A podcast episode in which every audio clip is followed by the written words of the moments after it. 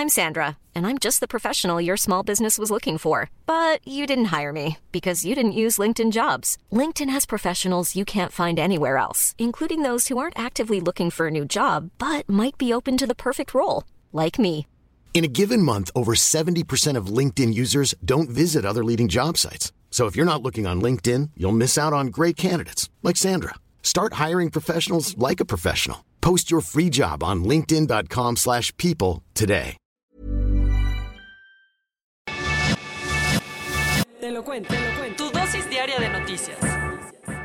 Al fin viernes, que tengan un excelente fin de semana. De parte de Te lo cuento, les damos la bienvenida a su dosis diaria de noticias. Vamos a ver qué es lo que anda pasando en este mundo juntos.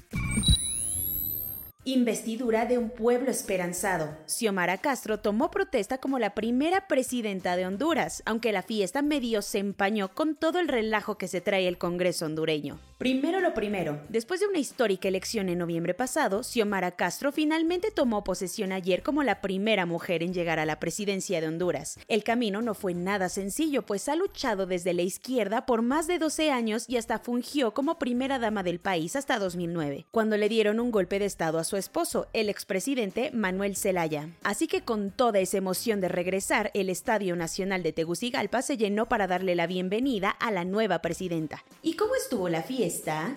La lista de invitados fue larga porque a Xiomara la acompañaron históricas de la izquierda latinoamericana como la expresidenta argentina Cristina Fernández de Kirchner o la brasileña Dilma Rousseff, así como la actual vicepresidenta de Estados Unidos Kamala Harris, el canciller mexicano Marcelo Ebrard y el rey de España Felipe VI. Cuando le llegó el turno de tomar el micrófono, Xiomara dijo que le dejan una tragedia nacional, pero ahora ella buscará el regreso de la legalidad a Honduras. Y es que el hermano de su antecesor, Juan Orlando Hernández, está detenido por narco en Estados Unidos. ¿Cómo pinta el panorama para Xiomara? Color de hormiga, y es que como te contamos hace unos días, en el Congreso se desató una crisis institucional fortísima con la que Castro tendrá que lidiar en los próximos meses y que le quitó muchísima fuerza legislativa. Resulta que una fracción parlamentaria que dice que apoyaba a Xiomara terminó por traicionarla de último momento y terminó por crear un desorden que dio lugar a tener dos presidentes del Parlamento.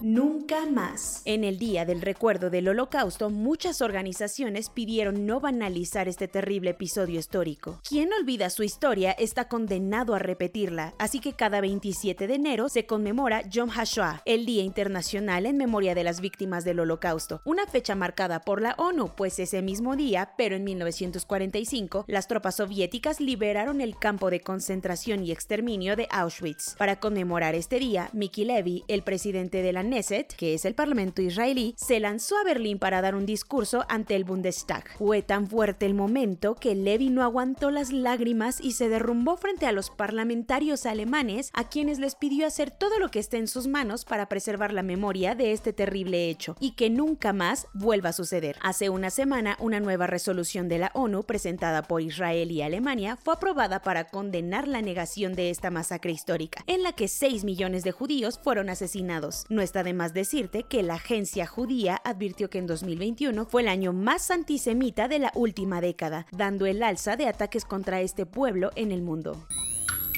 Cuentos cortos. Nada como ir un día tranqui a la mañanera y terminar con chamba nueva. Así le pasó a la periodista Nuria Fernández, a quien AMLO nombró nueva directora del DIF. No es una cara nueva en los monólogos matutinos del presidente, ya que Nuria lleva un rato cubriendo el evento como reportera de la Caracola, uno de esos medios afines a la 4T. Llegará para suplir a María del Rocío García Pérez, que ahora anda como subsecretaria del Bienestar. Nuria ha sido activista, periodista y funcionaria y en palabras del presidente, la están promoviendo porque es puro corazón, es una mujer buena de buenos sentimientos.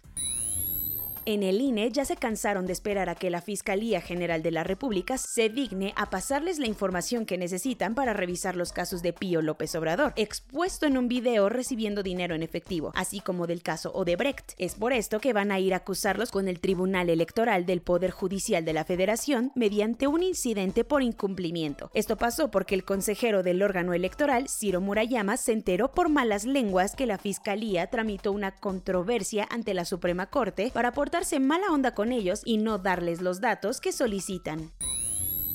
A pesar de que siguen abiertos a echarse un cafecito para solucionar el conflicto con Ucrania, en Moscú ya avisaron que no andan en un mood tan optimista que digamos. Y bueno, si bien no es nuevo el chisme de que los rusos tienen a 100.000 soldados tapizando la frontera ucrania y la OTAN está moviendo mar y tierra para anticipar un posible ataque, las puertas siguen entreabiertas para frenar las agresividades antes de que empiecen. La bronca es que los de Putin siguen molestos porque Estados Unidos no aceptó su condición más importante, nunca darle a Kiev la membresía membresía de la OTAN.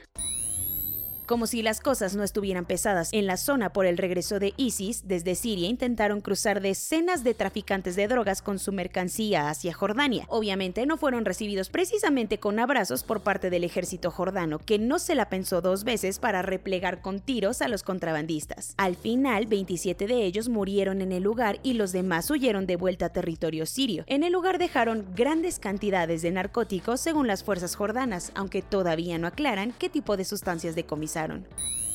Las protestas inundaron las calles de Polonia después de que el gobierno de este país se negara a permitir el aborto de una mujer que terminó perdiendo la vida precisamente a causa del embarazo que la ponía en riesgo. Y es que los dos gemelos que esperaba murieron en su vientre, pero los médicos no quisieron extraerlos de su útero hasta cerciorarse de que los corazones de ambos fetos ya no latieran. Esto obviamente deterioró la salud de Agnieszka, por si no lo sabías. Polonia es uno de aquellos países que se niega a reconocer el derecho de las mujeres a decidir sobre sus cuerpos.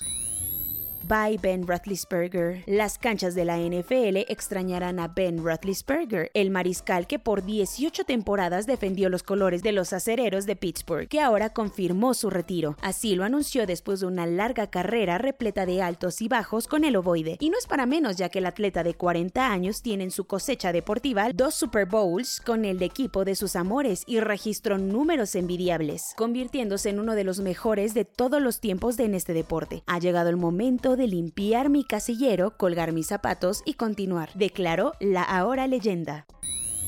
Corona News. En México, el número de casos registrados en 24 horas es de 49.150. El número de contagios desde que inició la pandemia es de 4.828.446. El número de personas que lamentablemente han muerto, según datos oficiales, es de 304.803. El número total de vacunas puestas es de 162.890.871. El número de personas vacunadas con esquema completo es de 76 millones 805.979. Esto representa el 85.82% de la población mayor a los 18 años. El secretario general de la UNAM, Leonardo Lomelí Vanegas, avisó que en la universidad están considerando pedir certificado de vacunación a su comunidad para el regreso a clases presenciales. Aguas, las autoridades de la Ciudad de México advirtieron que en el centro histórico venden pruebas COVID no autorizadas y son un peligro para la salud. Y espérate porque la COFEPRIS ya alertó acerca de un centro clandestino de vacunación contra COVID-19 en el Estado de México. También dijeron que es ilegal y un riesgo para la salud. AMLO aprovechó su mañanera para defender a Hugo López Gatel, a quien dijo le darán todo el apoyo legal y moral para enfrentar la demanda que le pusieron por su manejo de la pandemia. La Agencia Europea del Medicamento ya le dio el sí a Paxlovid, la píldora contra el COVID-19 de Pfizer. Dinamarca quitó todas sus restricciones contra el COVID-19 y con esto se convierte en el primer país de la Unión Europea en dar este paso. Las hospitalizaciones por coronavirus en Estados Unidos están bajando, sobre todo en los estados del noroeste del país. A pesar de tener una burbuja olímpica para proteger a las delegaciones que van llegando a los Juegos Olímpicos de Invierno de Pekín, un supervisor del equipo de Alemania dio positivo a COVID-19. Soy Laura Gudiño y esa fue su dosis diaria de noticias, la última de esta semana. Que tengan un excelente fin de semana, cuídense mucho, sigan con sus medidas contra COVID-19 y nos vemos el lunes aquí en su podcast favorito, Te lo cuento.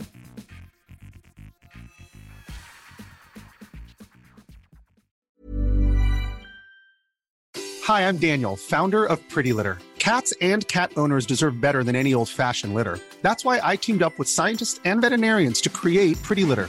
Its innovative crystal formula has superior odor control and weighs up to 80% less than clay litter. Pretty Litter even monitors health by changing colors to help detect early signs of potential illness. It's the world's smartest kitty litter. Go to prettylitter.com and use code ACAST for 20% off your first order and a free cat toy. Terms and conditions apply. See site for details.